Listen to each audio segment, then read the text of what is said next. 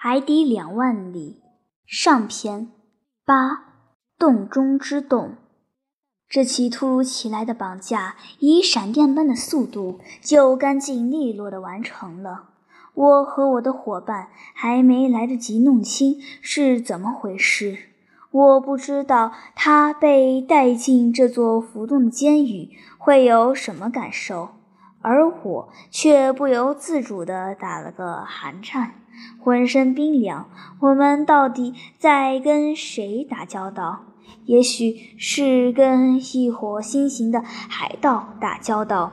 他们以自己的方式在海上谋生。狭小的舱口盖板在我身后关上，我就被一片漆黑所包围。我的眼睛习惯了外界的光明，顿时什么也看不清。我感觉光脚踩在一架铁梯的阶梯上，尼德兰和贡赛伊被他们用力架着，跟在我后面。走梯子底部时，一扇门开了，待我们进去，就被“砰”的一声关上了。我们三人被关押在一起，关在什么地方，我说不上来。也想不出来，周围一片漆黑。几分钟之后，我的双眼仍然没看到一丝黑夜里那种若隐若现的光亮。此时，尼德兰对他们款待方式非常恼怒，正在尽情地发泄自己的愤怒。活见！鬼！他叫喊道：“这些人对待客人简直就像哥里多尼亚人，只差还没有吃到我的肉了。如果他们要吃掉我们，我们也不会感到吃惊。不过，我要声明，我绝不会束手待毙。冷静点，尼德友，冷静点。”贡赛伊心平气和地规劝道。现在不是发火的时候，我们还没有被放进烤盘。放进烤盘？当然没有。加拿大人反驳道。不过肯定被扔进了烤炉。周围一片漆黑。现在我的猎刀还配在身上，用得着它的时候，我照样能看清楚。这些海盗，看他们谁敢先对我下手。尼德，别发怒。我劝捕鲸手说：“不要无谓的发火，对我们没有好处。谁知道，我们也许在偷听我们说话。先弄清楚我们在什么地方再说。”我在黑暗中摸索着前行，走了五步，我碰到了一堵铁墙，其实是用螺丝钉衔接起来的铁板。接着我转了回来。碰到了一张木桌，桌旁放着几个板凳。这间牢房的地上铺着一层厚厚的门窗的痕迹。贡赛一反方向转了半圈，和我撞在了一起。接着，我们来到这间房舱中央。这间房长约二十英尺，宽约十六英尺。至于高度，尼德兰虽然身材高大，但也没法测出来。半个小时过去了，没有任何动静。突然，我们的眼睛的极度黑暗变得光彩夺目，我们的牢房顿时灯火通明。也就是说，牢房里充满了一种非常强烈的发光物质。我最初简直忍受不了。从这种光和亮度的强度来看，就是这种电光在这艘潜水船四周造成了美妙的灵光现象。我不由自主地闭上眼睛，以后又把它们张开，这才发现发光的介质是从舱顶一个粗糙的半圆体中发出来的。我们终于看得清了，尼德兰高喊道。这时，他手握猎刀，正准备自卫。是的，我回答道，并且大胆地提出了自己不同的看法。不过，我们的处境并不因此而明朗。先生，请耐心点。”贡赛伊冷静地安慰我说。突如其来的灯光使我看清了里面的一切。舱里只有一张桌子和五条板凳，看不到舱门，也许是被封闭了。我们听不到丁点声响，船里死一般沉寂。船在行驶，还是潜到了深海里？我无法知道。不过，那只球体不可能无缘无故地亮起来，因此我希望船上的人很快就会露面。假如他们忘了这里有人，就不会为牢笼开灯。我没有猜错，门闸发出了声响，门开了，进来了两个人，其中一个身材不高。肌肉结实，肩膀宽阔，四肢发达，颧骨坚挺，黑发蓬松，胡须稠密。其中有一种法国普罗旺斯人特有南方人的气质。狄德罗说的对，人的动作具有隐喻。这个矮子确实为这句话提供了一个活生生的证据。人们会感觉得到。他平常说话有滥用拟人、借贷或换质等修辞手法之嫌，可惜我根本无法证明这一点，因为他在我面前始终说一种我完全听不懂的独特语言。另一个陌生人更值得为他做一番详细的描述。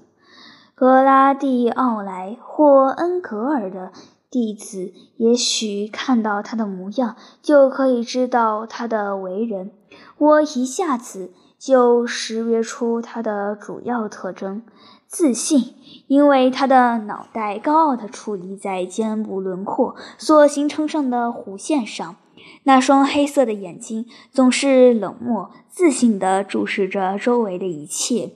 镇静，因为他苍白而不是红润的肤色，说明他生来好静；刚毅，眉宇间肌肉的急速收缩能证明这一点。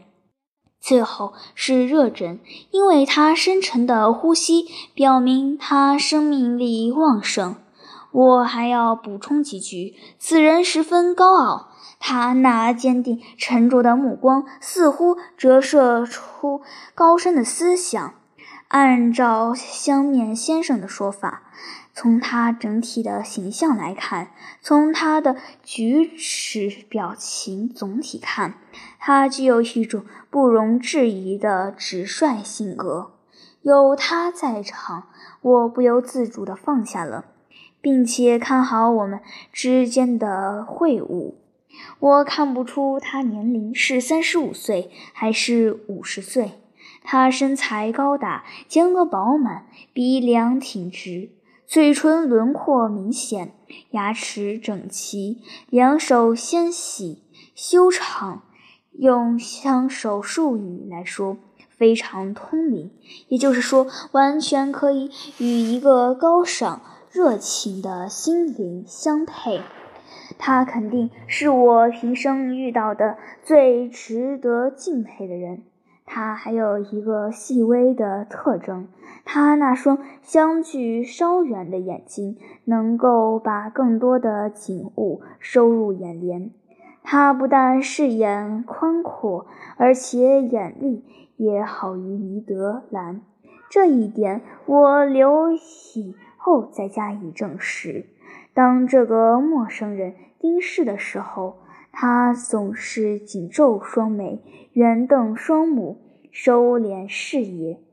他就是这样明目远眺的，多么犀利的目光！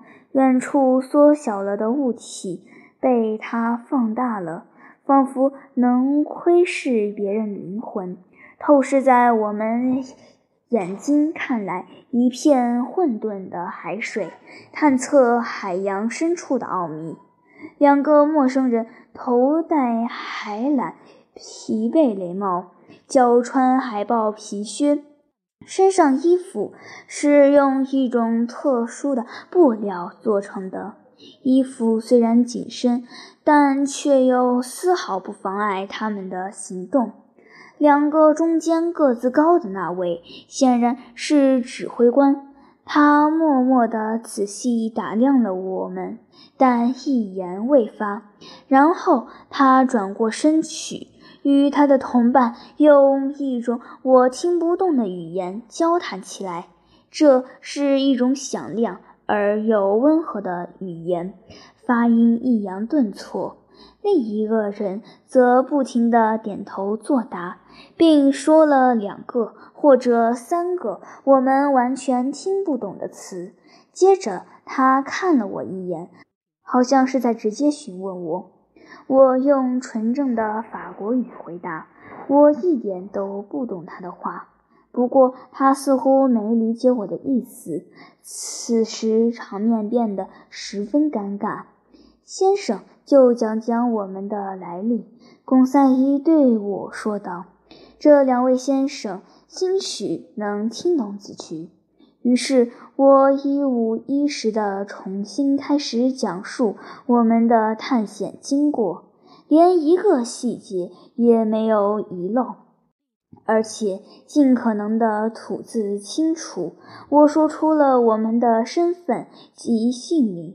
后来。还做了正式的介绍：阿罗纳克斯教授，他的仆人贡赛伊，捕鲸手尼德兰师傅。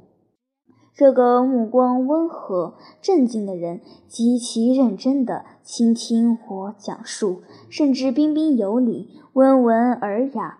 不过，他脸上流露出的表情丝毫不能表明他听懂我叙述的故事。当我说完之后，他还是一言不发。看来只好用英语来试试喽。我们或许可以用这种几乎世界通用的语言来与他们沟通。我懂英语，还有德语，能够流畅的阅读，但讲起来不够准确。可眼下无论如何，要让他们明白我们的意思。来。轮到你了，我对捕鲸手说道：“你来说吧，蓝师傅，把你肚子里所装的古格鲁萨克逊人的那种最纯正的英语全抖露出来吧，争取比我走远。”尼德兰没有退让，他把我刚才讲过的故事又重复了一遍，我基本能够听懂，内容一样。只是表现形式不同而已。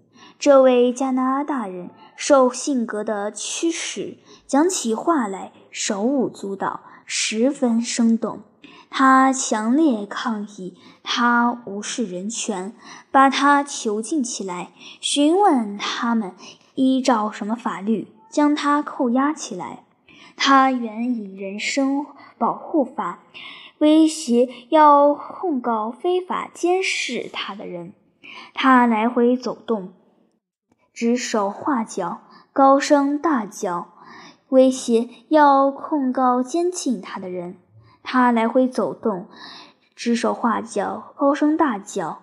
最后，他做了一个颇具表现力的手势，让对方明白我们快要饿死了。这可是千真万确。不过，我们几乎忘记了饥饿。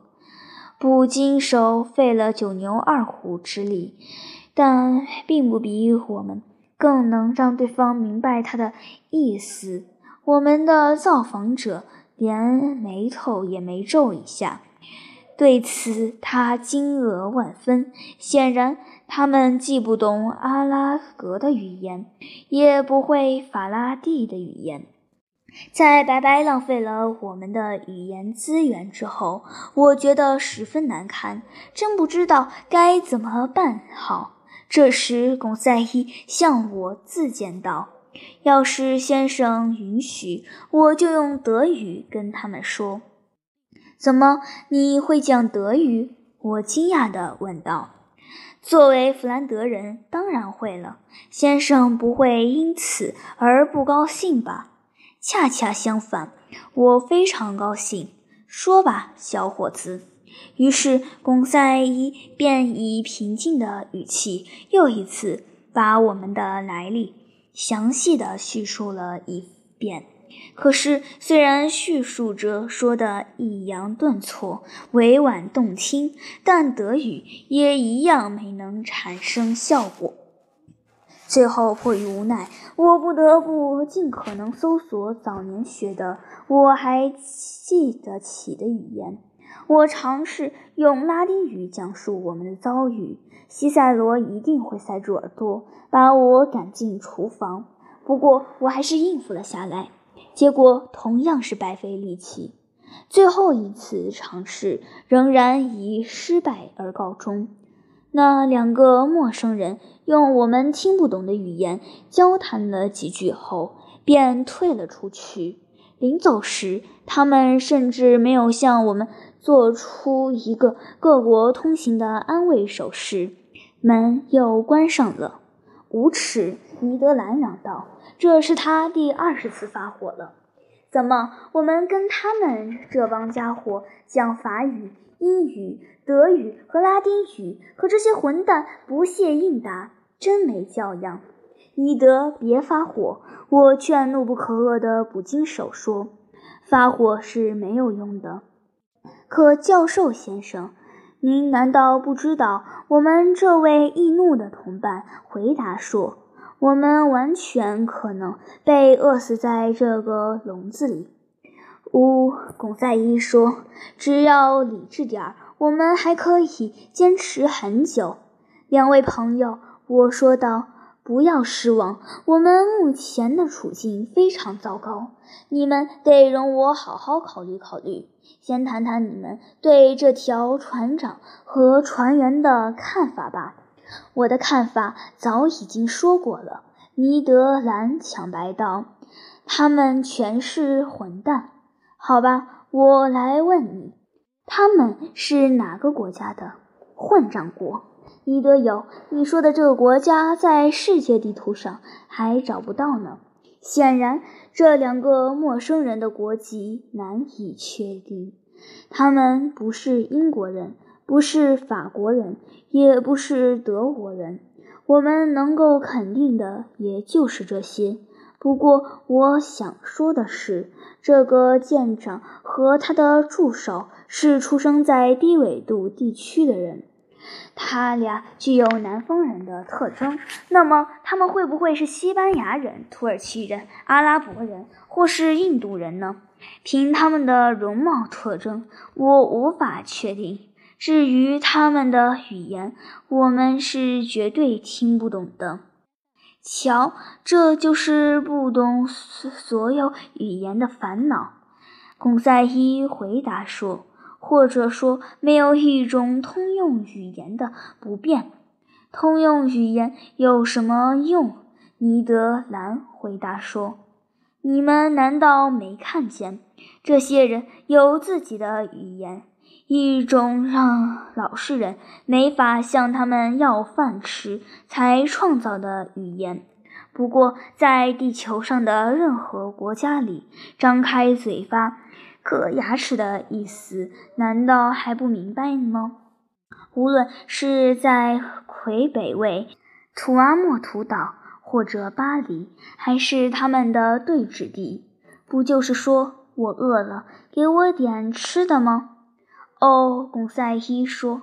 不过有些人太愚蠢，所以他们没等贡赛伊说完，门又开了，船上一位侍者走了进来。他给我们送来了衣服，是海上穿的上衣和短裤。衣服是用一种我没见过的布料制的。我赶紧拿来穿在身上。我的两个同伴也学我的样穿上了衣服。这时，船上的侍者没准是哑巴或是聋子，收拾好桌子，摆了三份餐具，这还说得过去。巩赛伊说道：“这是个好兆头。”算了吧，耿耿于怀的捕鲸手说：“在这里，你还有什么鬼东西吃的？不就是海龟干、鲨鱼脊肉、海狗排罢了？待一会儿再说吧。”贡赛伊说。每道菜在盛器上都盖着银质中型盖，对称的摆在铺着桌布的餐桌上。我们在餐桌前坐了下来。可以肯定，我们是在与文明程度很高的人打交道。要是没有通明的电灯，我会以为自己是坐在利物浦的阿黛尔菲饭店或巴黎大饭店的餐厅里。不过，我还得说，餐桌上没有一点面包或是酒。喝的水倒是清凉清澈，可是只有水喝，这不合尼德兰的胃口。在分给我们几道菜中，我认出了几道烹饪讲究的鱼，还有几道美味可口的菜肴。我甚至说不清它们是用动物肉还是植物做的。至于餐具，品味高雅，精致考究，每一件餐具。条谱、刀叉、盘子上面都刻有一个字母，旁边还有一条作为题名的格言，按照原样抄录如下：M O B I L I S I N M O B I L I N M O B I L I S I N M O B I L I。洞中之洞，这句格言，只要将其中的介词“译”译成法语“中”而不是“上”，就正好适用于这艘潜水艇。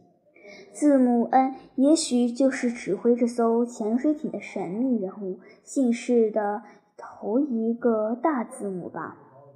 尼德和贡赛伊并没有考虑这么多，他们在狼吞虎咽地吃饭。我随即也像他们一样吃了起来。再说，我对于我们的命运也放心了。因此，在我看来，事情已经很明了。我们的东道主并不想把我们饿死。然而，人世间的事总会有一个了结，一切都会过去。即使十五个小时没吃饭、饥饿难忍这样的事也不例外。我们吃饱以后，又感到迫切的要睡觉，与死亡抗争了一夜之后，这也是一种很自然的反应。说实话，我马上就睡着了。贡赛伊说：“我也是，我要睡了。”尼德兰接着说道：“话音刚落，我的两个伙伴已经躺倒在了舱里的地毯上，不一会儿就酣睡了。而我虽然也有强烈睡眠的欲望，可没什么容易入睡。太多的思绪浮现在我的脑际，太多疑问者亟待澄清。”太多画面出现在我半合的眼前。现在我们在哪里？是什么神奇的力量把我们带到了这里呢？我感觉到，或者更准确地说，我以为感觉到，这机器正在朝海洋的最底层下潜。此时，可怕的噩梦缠住了我。我在这神秘的避难所里，隐约看到各种各样不知名的动物。这艘潜水艇好像是它的同属，跟它们生活在一起，一样的张牙舞爪，一样的狰狞可怕。渐渐的，我的思绪平静下来，我想象迷失在朦胧的睡意中。不久。我也酣然入睡了。